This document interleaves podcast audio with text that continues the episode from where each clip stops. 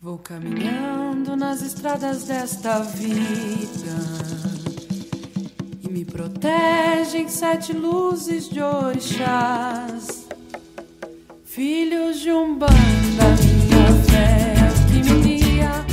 Você ouve agora Minutos de Umbanda, um mini podcast voltado ao público umbandista. Visite o nosso site www.salveumbanda.com e também a nossa página do Facebook, facebook.com barra Salve Umbanda Branca.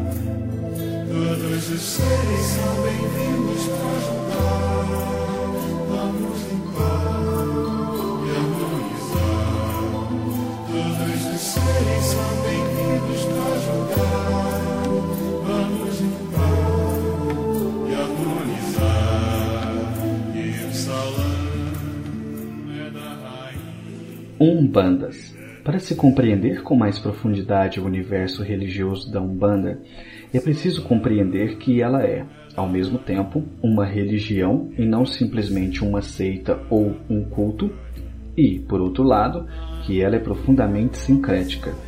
Ainda no nascedouro, a Umbanda absorveu influências do Espiritismo, especialmente pelos estudos da mediunidade e da reencarnação, do catolicismo, pela religiosidade popular e pela crença nos santos, indígenas, especialmente pela manifestação dos caboclos e a cultura do uso das ervas, e também africanas, pela crença nos orixás e as manifestações dos ex-escravos.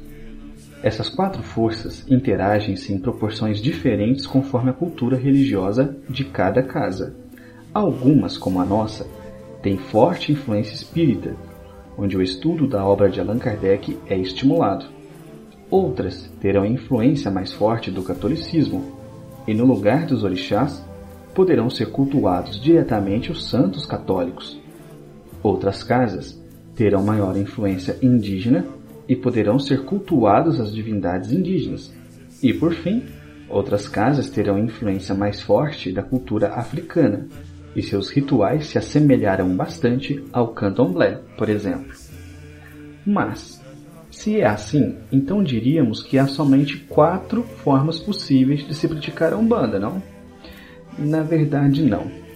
Fiz apenas uma exemplificação que demonstra as tendências principais e as influências mais fortes presentes na religião. É preciso considerar ainda que cada casa pode não somente pender para um lado, mas para dois. Ou ter, imaginando que fosse possível quantificar, 25% de influência católica, 25% de influência espírita e 50% de influência africana, ou qualquer outra composição. Essas misturas são tão variadas que produzem uma espécie de micro-religião particular em cada templo, algo semelhante ao que ocorre no movimento evangélico, que se divide em pentecostal e neopentecostal, mas possui uma infinita variedade de igrejas, cada uma com a sua própria sistemática, mas todas dentro de um mesmo gênero de crenças, o protestantismo. No catolicismo, embora com menos flexibilidade, também encontramos diversos movimentos, como os marianos, franciscanos, beneditinos, etc. Entre os judeus, veremos os ortodoxos, reformistas, a renovação judaica, etc. No budismo, encontraremos o Theravada, Mahayana, o Zen budismo e por aí vai. Com a Umbanda ocorre a mesma coisa. Por esta razão, ouvimos falar em Umbanda branca, Umbanda popular, Umbanda trançada, Umbanda sagrada, Umbanda esotérica, etc, etc. Como o assunto das vertentes é complexo e extenso, um detalhamento mais profundo ficará para uma outra ocasião. Mas, talvez você esteja pensando, tanta variedade de culto não enfraquece ao invés de fortalecer a religião? Na verdade, não. A Umbanda, por ser sincrética e naturalmente aberta à mudança, está mais de acordo com a religiosidade do brasileiro. Imaginemos os seguintes quadros. Uma pessoa tem a sua formação de fé na Igreja Católica. Ao adotar outra religião, ela provavelmente teria que abandonar toda a sua fé do passado. Ela se sentiria deslocada no espaço e no tempo e teria que reaprender novos valores religiosos. Se esta pessoa chega a Umbanda, ela terá a oportunidade de continuar exercendo sua fé católica, sincretizada, porém, com os orixás africanos. Ela absorverá, sim, novos valores religiosos e espirituais, mas não precisará abrir mão essencialmente da crença que adquiriu durante toda a sua vida. Essa pessoa poderá frequentar uma casa de umbanda cuja influência mais forte seja o catolicismo e encontrará os mesmos elementos da sua fé. Verá Jesus sendo tratado como Oxalá, mas cultuado quase sempre na mesma imagem católica. Ouvirá orações tradicionais da Igreja, como o Pai Nosso e Ave Maria, com frequência. Em outra situação, uma pessoa com vivência espiritual esotérica também não precisaria abdicar do seu gosto pelos símbolos, cristais e cores vibrantes. Tal pessoa poderia frequentar a casa de umbanda inclinada ao esoterismo, também chamada de umbanda esotérica ou iniciática. Uma pessoa que venha do espiritismo, acostumada que está com os estudos da obra de Kardec, sentir-se-á muito à vontade numa casa cuja influência espírita fosse mais presente e poderia ali continuar seus estudos tranquilamente.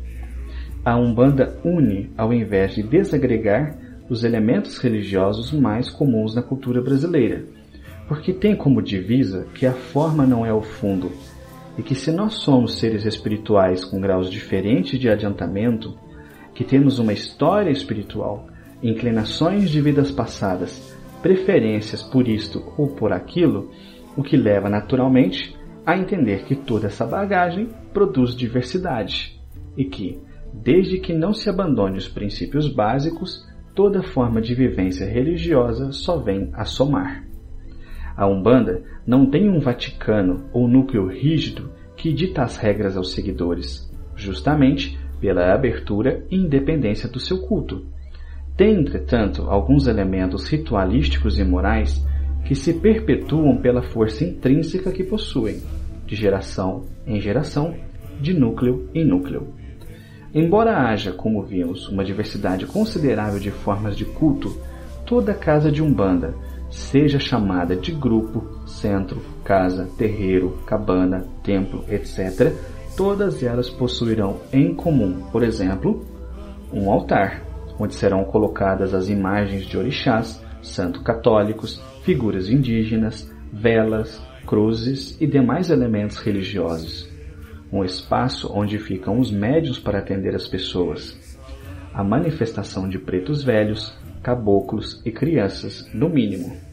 Defumação com ervas, cânticos para abertura e encerramento dos trabalhos, uso da vestimenta branca e os pés descalços, pelo menos para a maioria dos trabalhos, uso de guias no pescoço, sejam de miçangas ou cristais, a gratuidade absoluta de todos os trabalhos espirituais e nunca, nunca perder de vista que o objetivo primeiro da Umbanda é a manifestação de espíritos para a prática da caridade.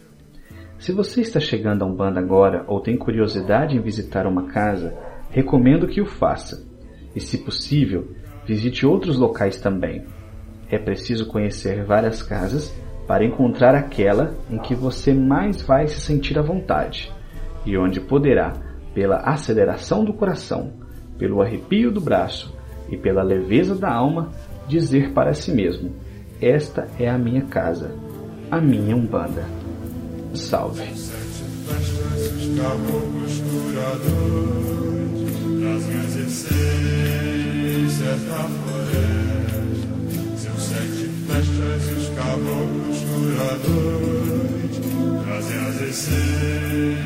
princesa floresta, doces perfumes